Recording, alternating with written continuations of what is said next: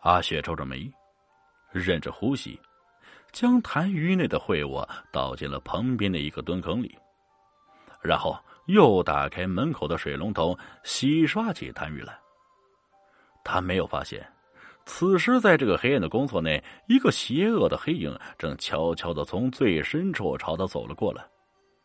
阿雪洗好痰盂后啊，关上了水龙头，就要往外走。突然，他的脖子被人从背后一把勒住，阿雪感到自己呼吸异常困难起来。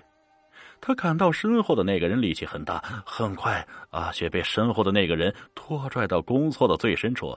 那人一把撕烂阿雪身上单薄的衣服，从中随便团了一团，塞进了他的嘴里。然后他便控制住阿雪的双手，起身而上。阿雪不停的扭动着身子，奋力挣扎着，但是没有用啊。这时，大概路上有一辆车正巧从那儿经过，一道灯光从公厕的窗户那里射了进来。刹那间，阿雪清楚的看清那男人的脸，瞬间他的眼睛睁大了。那个男人。此时正巧也对上了阿雪的眼睛，他看到阿雪那睁大的眼睛时，就明白他已经认出他来，心下是一阵慌乱，情急之下，他伸出一个食指，残忍的，一下一下戳进了阿雪的眼睛。阿雪感到从眼睛那里传来了一阵剧烈的疼痛，她奋力挣扎着，竟一下挣脱了那男人的控制。她刚想站起来往外跑，但是很快便又被那个男人一把拽住了腿，重重的摔倒在地上。那个男人伸手就死死掐住了阿雪细嫩的脖子。也不知道过了多久啊，那个男人才慢慢松开了手。这时，他才发现阿雪僵硬的躺在地上，一动也不动了。他惊恐的在地上往后退了几步，然后便仓皇的跑了出去，很快就消失在外面那片无边的黑暗中。第二天清晨，早上上厕所的人们发现横尸在公厕的李，阿雪惊恐不已的，他们赶紧去报了警，警察们迅速赶了过来。通过现场痕迹勘探及大量的调查走访，警察们首先把怀疑目标定在了阿雪母亲石华的拼夫侯伟身上。但是，警察们很快就发现，侯伟没有作案时间，因为生性好赌的他们，昨晚从石华家出来后，就一直和几个相熟的赌友在一起赌博，直到天亮。警察们传讯了侯伟的几个赌友，他们证实，侯伟确实那夜一整晚都跟他们在一起，连厕所都没去上过。那么，凶手究竟是谁？这是一起手段残忍、性质非常恶劣的刑事案件。警察们不敢松懈，继续在阿雪家附近几公里处摸排走访着。根据现场痕迹勘探，可以发现现场没有多少打斗痕迹。阿雪应该是在毫无防备之下被人一下就给控制住，说明这个人对这附近的地况非常熟悉，有可能还对阿雪的生活规律十分了解，或者更有可能这个人就是阿雪所认识的一个熟人。这样一来。警察们的摸排范围就已经逐渐缩小，很快，一个男人进入了他们的视线。这个男人叫郭峰，就住在阿雪家楼下。他的家中只有一个常年卧病在床的老父亲。郭峰今年三十岁了，无业，平日里就靠着他父亲的退休金生活。他为人孤僻，不善与人交流，至今都没有成家。警察们很快就来到郭峰家中，将其带回警局。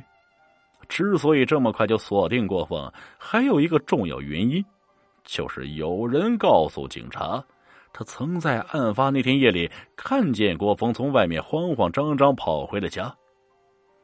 警局里，郭峰面对警察表现的非常镇定，他一再表明，案发那天晚上他一直都待在家中，哪儿也没去。他的老父亲可以为他证明，可这并不能说明什么。但是当时的刑侦技术非常有限，案发现场除了阿雪的尸体外，也没有留下多少有价值的线索。所以警察们现在也没有足够的证据可以断定国峰就是凶手。审讯暂时陷入了僵局。这时，郭峰提出要去厕所方便一下，于是，一名警察便带着郭峰来到了警局的厕所。他让郭峰单独进去，自己在门外守候。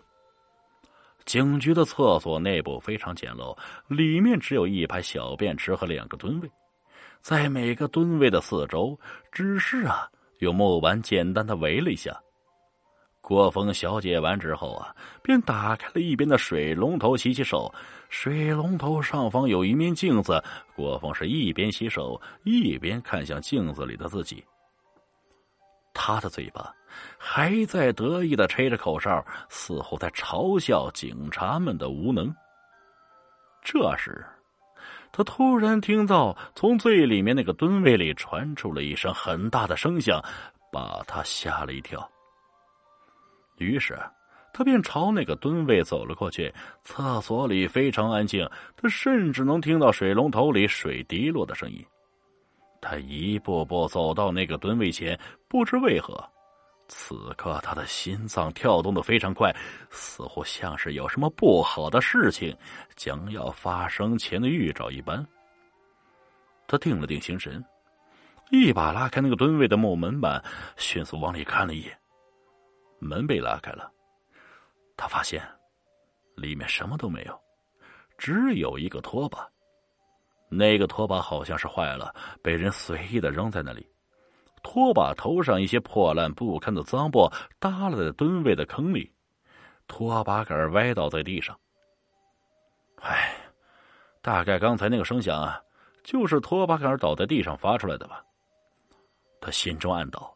然后自嘲的笑了笑，正准备把那个木板给合上，就在这时，他突然看见那个拖把头上的破布动了一下。他似乎有点不相信自己所看到的，伸手揉了揉眼睛后，再次往那里看了过去。此时，那个拖把头上的布已全部掀起到了一边然后从蹲位的坑洞里缓缓伸出一个人头，嗯，这郭峰一见那个人头，顿时大骇不已。那个人头，赫然就是阿雪的头。只见坑洞里的阿雪的人头先从那里挤出，然后是他的脖子、胸腹、四肢，最后阿雪站在了坑洞上。此时阿雪面色惨白。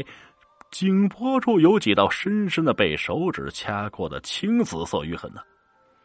他的全身都在不断向四周冒着绿莹莹的寒气。他没有说一句话，只是用那双手，那双已经没有瞳仁的眼睛，死死盯着郭峰。双眼下方两道长长的血痕正不断往下冷着血水。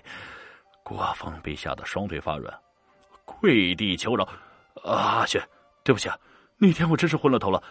本来我只是想玩一下你，没想到竟失手把你掐死了。我真不是存心要杀你，呃，求求你啊，你放了我吧。我家里还有一个卧床不能动的老父亲，在等着我回去。我求求你，我求求求你。他声泪俱下，跪地在地上，浑身瑟瑟发抖啊。他不敢再去看阿雪。阿雪站在那里。一句话都没说。突然间，他从空洞那一下就跳了出来，正好落在了郭峰的眼前。郭峰吓得赶紧就要往厕所门外奔去，但还没来得及跑，就被阿雪迅速伸长的手臂一把给拉了回来。阿雪把郭峰拉到了自己的跟前，嘴角微微抽动了一下，像是在无声的笑着，然后。便将自己冰凉僵硬的双手卡在了郭峰的脖颈处，用力的缩紧。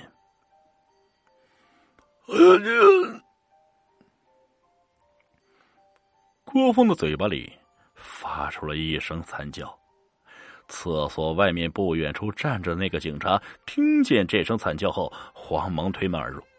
他看见了郭峰，正用手死死掐着自己的脖子，面色青紫。那个警察慌忙上前掰郭峰的手，但郭峰使的力道太大了，都不像是人能使出的力气，怎么掰也掰不开。待到那个警察跑出去叫来帮忙的人时，他们惊讶的发现。郭峰竟然已经把自己给掐死了，而郭峰身体倒下的地面上，突然出现一排血红的字：“罪有应得，插翅难逃。”几秒钟后，那排血字仿佛是被空气风化了一般似的，渐渐在地上消散开去，什么都没有留下来。本集故事播讲完毕，感谢各位的收听。